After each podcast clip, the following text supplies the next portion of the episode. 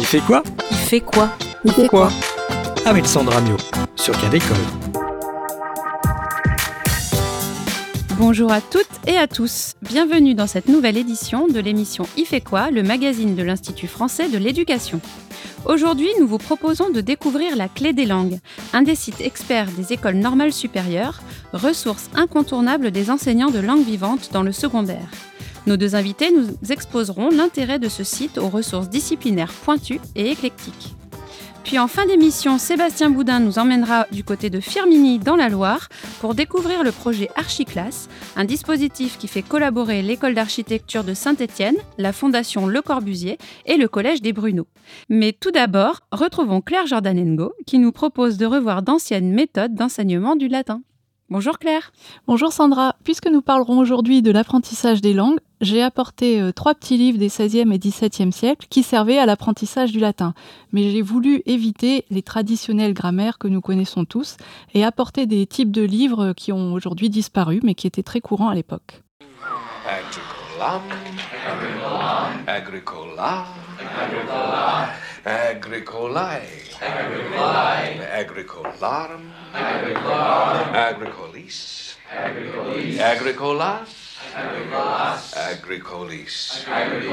Again, please, agricola. Vous avez certainement reconnu ce passage du Cercle des poètes disparus en version originale.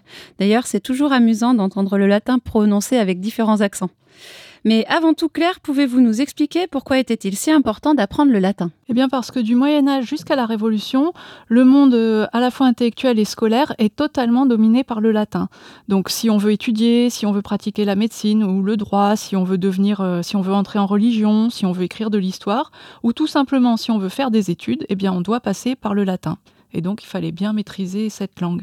Cependant, si euh, tout ce cursus se fait en latin, si l'enfant apprend à lire en latin, le latin n'est plus une langue vivante depuis longtemps et les pédagogues s'en étaient bien rendus compte. Donc, euh, ben, ils vont inventer tout un tas de méthodes pour euh, rendre ce latin plus vivant et que les élèves arrivent à l'apprendre sans trop de difficultés. Mais alors, sous quelle forme euh, cet enseignement était-il organisé? De quel type de manuel se servait-on à l'époque? Alors, j'en ai choisi trois, mais en fait, il y en avait beaucoup plus. Mais ben, pour commencer, on pouvait utiliser des rudimenta. Donc ce sont des petits manuels qui se présentent sous forme de questions-réponses entre un maître, le praeceptor qui est toujours désigné par euh, la majuscule P donc et son élève le discipulus donc qu'on voit parler avec la majuscule D devant et tout est en latin. Donc moi j'ai choisi celui de Johannes Aventinus qui date de 1517 et donc on y trouve, c'est un classique, on y trouve dedans des questions très grammaticales de ce genre, par exemple le maître demande pulsat quae pars et l'autre répond est verbum. Donc c'est euh, pulsat, c'est quel genre de mot? C'est un verbe. Et ensuite euh, le maître, euh, comment tu le sais? Eh bien parce que devant on peut rajouter je, tu, il, etc. Donc ça suit en fait l'ordre d'une grammaire. hein. On commence par euh, le nom, les verbes, les adjectifs. Après, j'ai apporté également des colloques. Alors, c'est la traduction littérale de colloquia, mais on devrait plutôt dire euh, des dialogues en quelque sorte. Donc, c'est des petites conversations, en latin toujours, entre deux personnes. Et alors là, ça va parler de sujets très très divers. C'est des mises en situation en quelque sorte. Par immersion, l'élève est censé acquérir du vocabulaire et des tournures de langue. Ça peut faire penser à un petit manuel de, de conversation. Mhm. Ça ressemble un petit peu au manuel de communication qu'on utilise lorsqu'on voyage. euh. Oui, par exemple. Donc alors là, par facilité, j'ai choisi euh, l'édition bilingue latin-français, mais il y a des éditions qui sont que en latin, de, donc des colloques de Mathurin Cordier. Alors, euh, tous les sujets sont abordés, par exemple, euh, sunt arbores in orto, donc quels sont euh, ces arbres dans ce jardin, euh, et puis ensuite il y a la réponse, etc. Il y a des situations au marché, au théâtre, partout. J'en ai trouvé une qui m'a fait sourire, mais la traduction c'est Je vous prie, Samuel, rendez-moi un petit service. Quel? Je ne sais ce qui m'est tombé dans l'œil, qui me fait beaucoup de mal, etc. Et ça continue comme ça sur ce même ton. Ça a eu un grand succès au XVIIe, euh, notamment dans les collèges. On avait pris soin d'enlever tous les éléments un petit peu trop protestants. D'accord. Est-ce qu'il y avait des, des manuels euh, qui étaient un petit peu plus précis que simplement des conversations? Oui, par exemple, là, j'ai apporté un traité des particules, un des plus connus, là, celui d'Horace Turcelin. Alors là, c'est pour euh, traiter de tous ces petits mots qui sont toujours très embarrassants quand on apprend le latin, hein, genre euh, ut, ne, adeo, dum, tandem, usque, etc. Donc là, Horace Turcelin, il va pas beaucoup s'attarder à décrire les catégories grammaticales de ces mots, parce que ce qui lui importe plus, c'est plutôt de savoir comment on pouvait les traduire et dans quel genre de phrases on pouvait les trouver. Euh, parfois des phrases assez différentes. Donc euh, c'est plutôt euh, déjà, il y a 150 pages d'index pour réussir à se retrouver euh, bien dans l'ensemble de tous ces petits mots. Et euh, ils vont être illustrés avec des exemples tirés de Cicéron, des petites traductions, euh, des explications, pourquoi on peut mettre l'un à la place de l'autre ou pas, et, les nuances que ça induit. Mmh, donc il fallait beaucoup de patience pour apprendre tout ça, j'imagine. Et finalement, les outils étaient très très différents de ceux qu'on utilise maintenant. Ben, c'est vrai qu'aujourd'hui, les outils qu'on utilise, c'est surtout une grammaire, un gaffio et des textes classiques. Et à l'époque, c'est plus diversifié, mais c'est aussi parce que le but est plus utilitaire et que le but principal n'est plus la version comme c'est quand même le cas pour nous aujourd'hui, mais bien euh, la maîtrise d'une certaine langue scientifique et qui servait aussi aux études et qui pouvait être internationale. Hmm. Eh ben merci beaucoup Claire pour cette nouvelle découverte.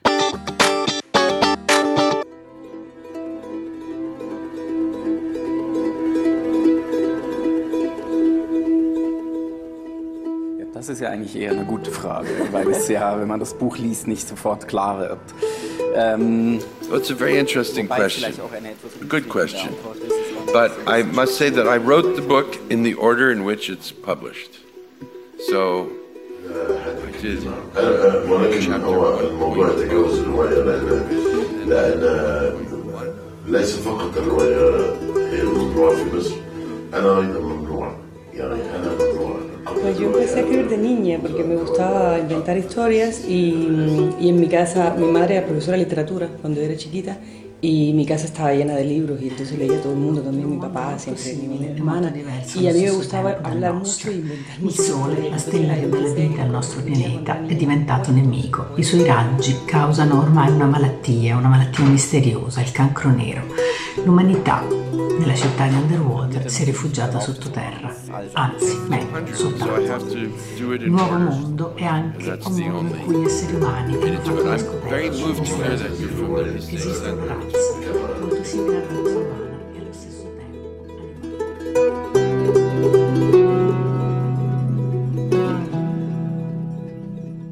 l'aurez compris, le sujet de notre interview aujourd'hui concerne les langues vivantes.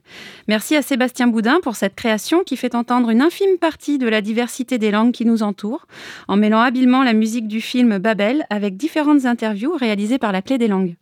On entend dans l'ordre Jonas Luscher, Paul Oster, Ala Alaswani, Carla Suarez et Laura Pugno.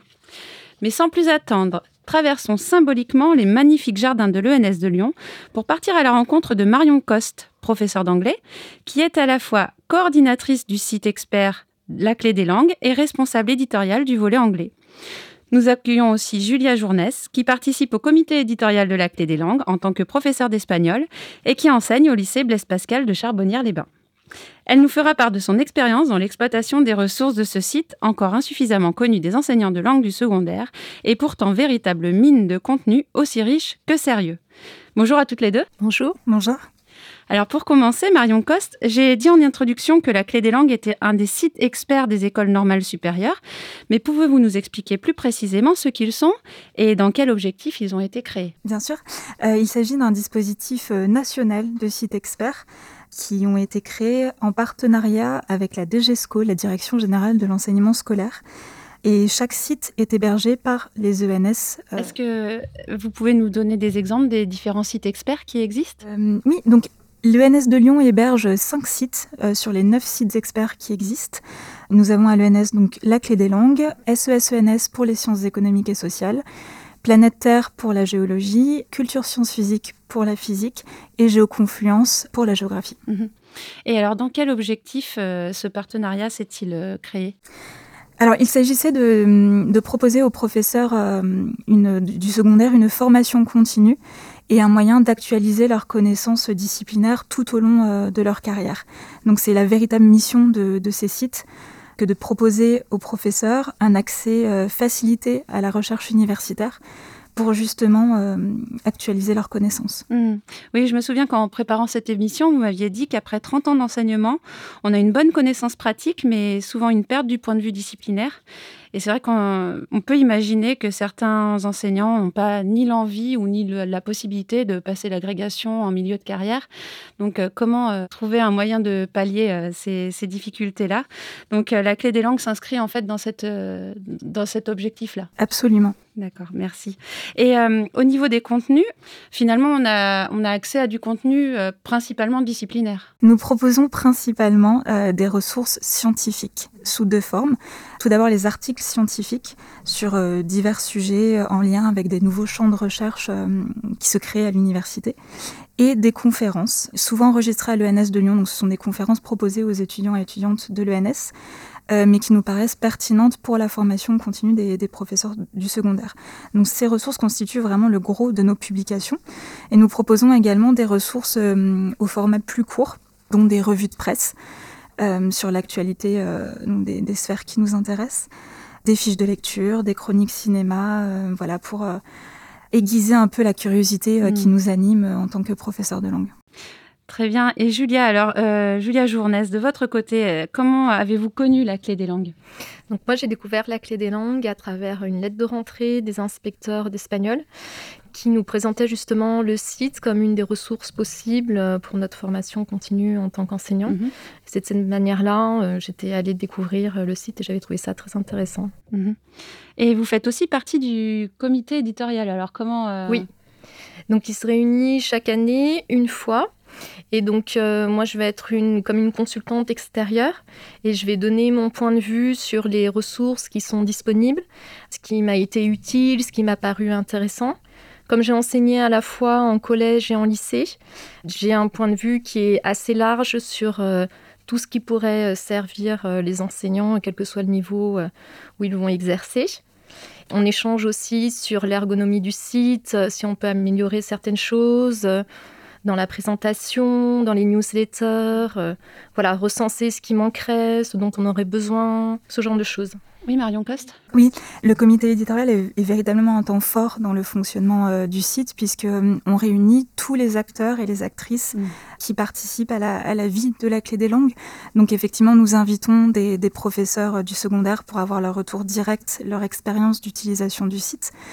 Nous invitons également euh, les responsables scientifiques de chaque volet, puisque nous avons des professeurs à l'ENS qui relisent les ressources et, assurent leur, validation scientifique. Mhm. Nous invitons également, évidemment, les inspecteurs euh, généraux pour avoir un retour institutionnel et euh, nos partenaires à la DGESCO et à l'ENS de Lyon qui hébergent euh, la clé des langues. Hmm. D'accord. Alors pour le, choix finalement des contenus, euh, vous avez un regard très très complet en fait qui aide justement à, ce choix.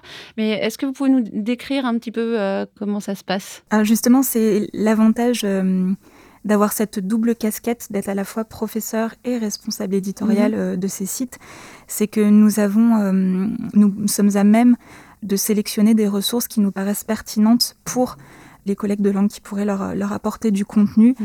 et une formation disciplinaire supplémentaire. Mm. Oui, alors ça, c'était une question que je m'étais posée en parcourant le site, parce que finalement, il y a un choix qui a été fait, c'était de ne pas rentrer par les fameux axes euh, du programme euh, de, de lycée, par exemple. Est-ce que vous pouvez nous expliquer pourquoi avoir fait ce choix? Les sites experts existent depuis un certain nombre d'années déjà, puisque le dispositif a été mis en place au début des années 2000. Donc on s'inscrit vraiment dans la pérennité. Les, sites experts sont là pour proposer la formation continue. Et comme les, programmes évoluent, euh, nous avons pris le parti de justement proposer des entrées plutôt universitaires. Mhm. Par exemple, sur la clé des langues, classiquement, nous, on propose trois grandes rubriques, littérature, euh, civilisation et euh, tout ce qui a trait à la linguistique justement pour inscrire le site euh, dans, une certaine durée et une pérennité. par contre, nous proposons une sélection de, ressources en lien avec les notions et les axes au programme, justement pour proposer euh, une, une grille de lecture, une entrée plus directement euh, en lien avec l'enseignement au lycée et au collège des langues. Mmh. Et alors dans ce cadre-là, Julia Journès, est-ce qu'il il y a des rubriques que vous utilisez plus, d'autres moins Pour quelles raisons? Quel, usage faites-vous de la clé des langues? Moi, je suis abonnée aux différentes newsletters de la clé des langues. Et c'est ce qu'expliquait Marion avant. Ça va me servir déjà de, pour recevoir une sélection de l'actualité du monde hispanique chaque semaine. Que j'aurais pas forcément, moi, le temps de chaque jour aller consulter la presse espagnole ou d'Amérique latine. chaque semaine, je vais recevoir une sélection d'articles les plus intéressants ou sur un fait insolite, sans avoir moi à faire une consultation quotidienne. Euh, par ailleurs, euh, dans le cadre de ma préparation de cours, euh, si je veux approfondir un sujet que je vais étudier dans le cadre d'un axe avec mes lycéens, bah, je vais aller justement chercher, puisqu'il y a des ressources qui sont disponibles en fonction des axes, si je peux approfondir la thématique pour ma connaissance personnelle, pour aller plus loin sur le sujet à travers le site.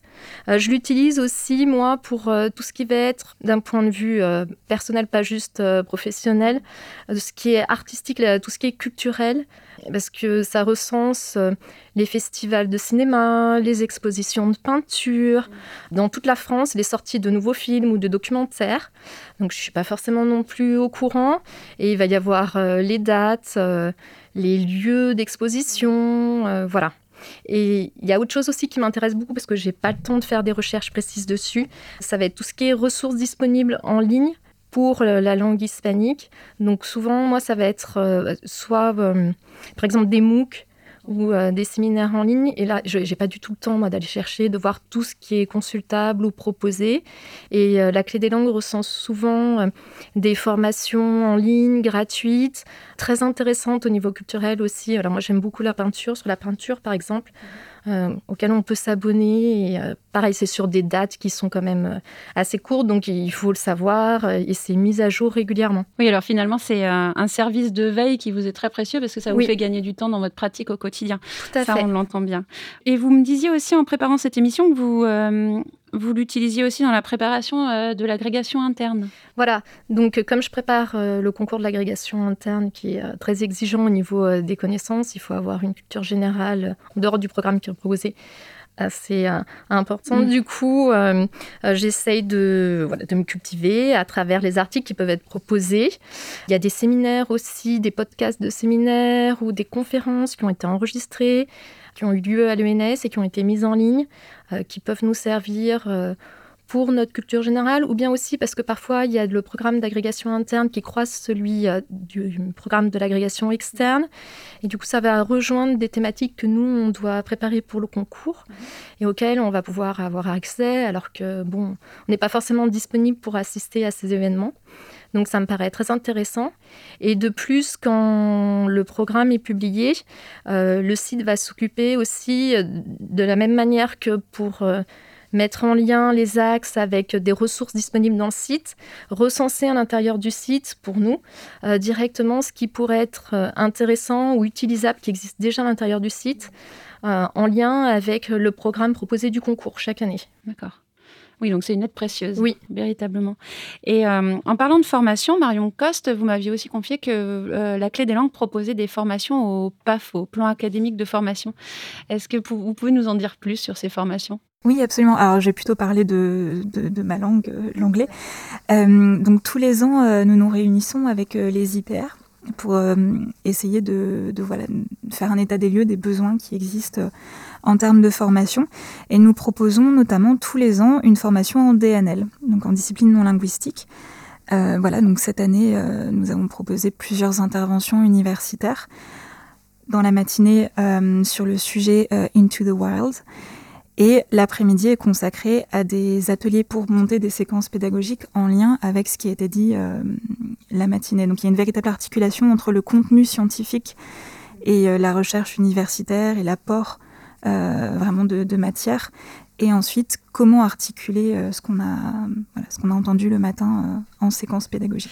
Marion Coste, je voulais aussi vous demander si vous aviez eu des retours d'utilisateurs du site, peut-être sous forme de sondage ou de statistiques. Est-ce que vous avez un, retour par rapport à ça? Nous avons lancé un questionnaire sur le site en, 2016 justement pour faire un, état des lieux de, l'utilisation euh, du site par les, professeurs.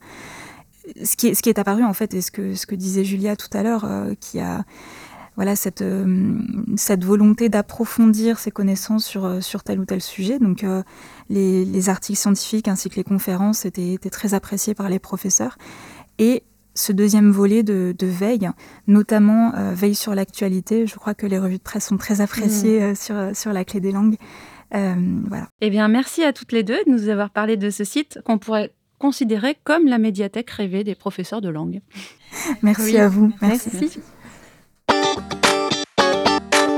Il est bien des choses qui ne paraissent impossibles que tant qu'on ne les a pas tentées. Cette phrase de l'écrivain André Gide nous donne une éclairante définition de l'audace. En 2019, le Collège des Bruneaux à Firminy, dans la Loire, a remporté justement le prix de l'audace artistique et culturelle avec son projet Archiclasse. Sébastien, vous nous en dites plus? Eh oui, Sandra. Tout commence par l'accueil en résidence d'une architecte, Manon Ravel, grâce à un dispositif entre l'école d'architecture de Saint-Étienne, la fondation Le Corbusier et le Collège des Bruneaux à Firminy. Ce collège est situé sur une commune qui comprend quatre édifices de Le Corbusier, classés monuments historiques.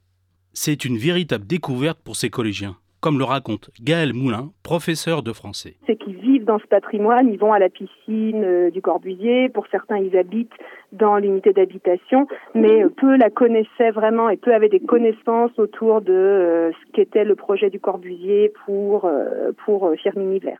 Le projet Archiclasse est lancé il se déroule sous forme d'ateliers avec des rendez-vous mensuels avec l'architecte. Une centaine d'élèves participent à ce projet qui est construit en deux parties, Archicorbu et Archibahu. Du coup, dans ces ateliers, c'est ce qu'on appelle nous des temps de rupture, où donc on déconstruit l'emploi du temps et où les divers enseignants de la classe sont mobilisés autour d'équipes euh, du coup mixte, sixième, sixième SECPA, quatrième et troisième. Et on avait des objectifs qui étaient fixés par Manon, euh, l'architecte, qui a vraiment été celle qui euh, menait, qui a mené le projet selon, en écoutant bien sûr nos, propositions. Il y a donc eu deux temps. Un, premier temps qui s'appelait Archi Corbu. On a été plutôt à l'extérieur de l'établissement où on a vraiment euh, exploré et redécouvert le patrimoine du Corbusier.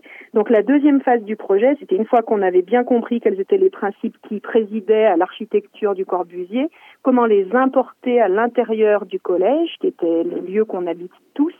Et ce qui, moi, m'a semblé très intéressant dans le projet, c'était de croiser vraiment le regard de tous les habitants du collège sur euh, euh, leur lieu idéal pour travailler. Et ensuite, en croisant les regards, on a fait une sorte de petit concours d'architecture avec des maquettes. Et puis ensuite, on a voté pour le projet qui nous semblait le plus pertinent. Et ensuite, on a réalisé, il y a eu la phase travaux. Euh, il se trouve que ça a été une salle que les élèves ont baptisée la classe du futur. Et on a réalisé les travaux dans cette salle, qui était une salle qui permettait à la fois euh, de faire euh, du théâtre avec un mobilier mobile, avec des éléments qu'on pouvait adapter, une salle où on pouvait faire cours, on pouvait faire des expériences de sciences. voilà, une salle multifonction euh, qui permettait finalement de répondre un peu au cahier des charges de tous les habitants et tous les occupants du collège. Avec l'aide de l'école d'architecture de Saint-Étienne, des élèves jouent aux journalistes et ils doivent rendre à la fin de chaque atelier un petit journal intitulé ArchiNews. C'était donc un petit euh, support euh, papier ou vidéo ou audio qui accompagnait chacune des journées d'atelier. Donc deux élèves étaient désignés euh, par journée d'atelier pour faire un compte rendu euh, de la journée, prendre un peu du coup de recul par rapport à ce qui a été fait, faire ce petit pas de côté et voir quels étaient les, objectifs, où en était le projet, où est-ce qu'on allait. Puis nous, ça nous permettait de laisser une trace aussi de chacune de ces journées. Ça permettait, moi je suis prof de lettres, de travailler l'expression, l'orthographe, la langue aussi. En juin 2019, un groupe d'élèves ayant participé au projet, accompagné par cinq de leurs professeurs, se sont rendus à l'Assemblée nationale pour recevoir le prix de l'audace artistique et culturelle dans la catégorie collège. La remise de ce prix reste un temps fort pour les élèves et les enseignants. Il y a un aspect très solennel, effectivement, sous les ordres de la République, euh, qui les a beaucoup impressionnés. C'était valorisant pour eux et ça les a portés. Les élèves là sont actuellement en troisième maintenant, ces élèves de sixième de l'époque. Voilà, c'est quelque chose qui les a portés, dont ils sont encore fiers et dont ils aiment parler encore. C'est affiché maintenant à l'entrée du collège. On a eu un diplôme, donc euh, voilà, c'est quelque chose de quelque chose de porteur et puis de satisfaisant pour l'équipe de profs aussi, euh, de se dire qu'on les a accompagnés dans quelque chose qui visiblement fait sens, euh, pas que pour nous, donc euh, c'était chouette pour nous. Merci Sébastien. Le prix de l'audace artistique et culturelle a été créé en 2012 à l'initiative de la Fondation Culture et Diversité en partenariat avec les ministères de l'Éducation nationale, de la Culture et de l'Agriculture et de l'Alimentation. C'est la fin de cette émission, merci à tous. À la réalisation, le très polyglotte Sébastien Boudin. Vous pouvez retrouver toutes les informations sur la clé des langues sur le site dédié, ainsi que sur Twitter et Facebook, et sur le site de notre web radio Cadécole à l'adresse suivante ife.ens-lyon.fr slash. À très vite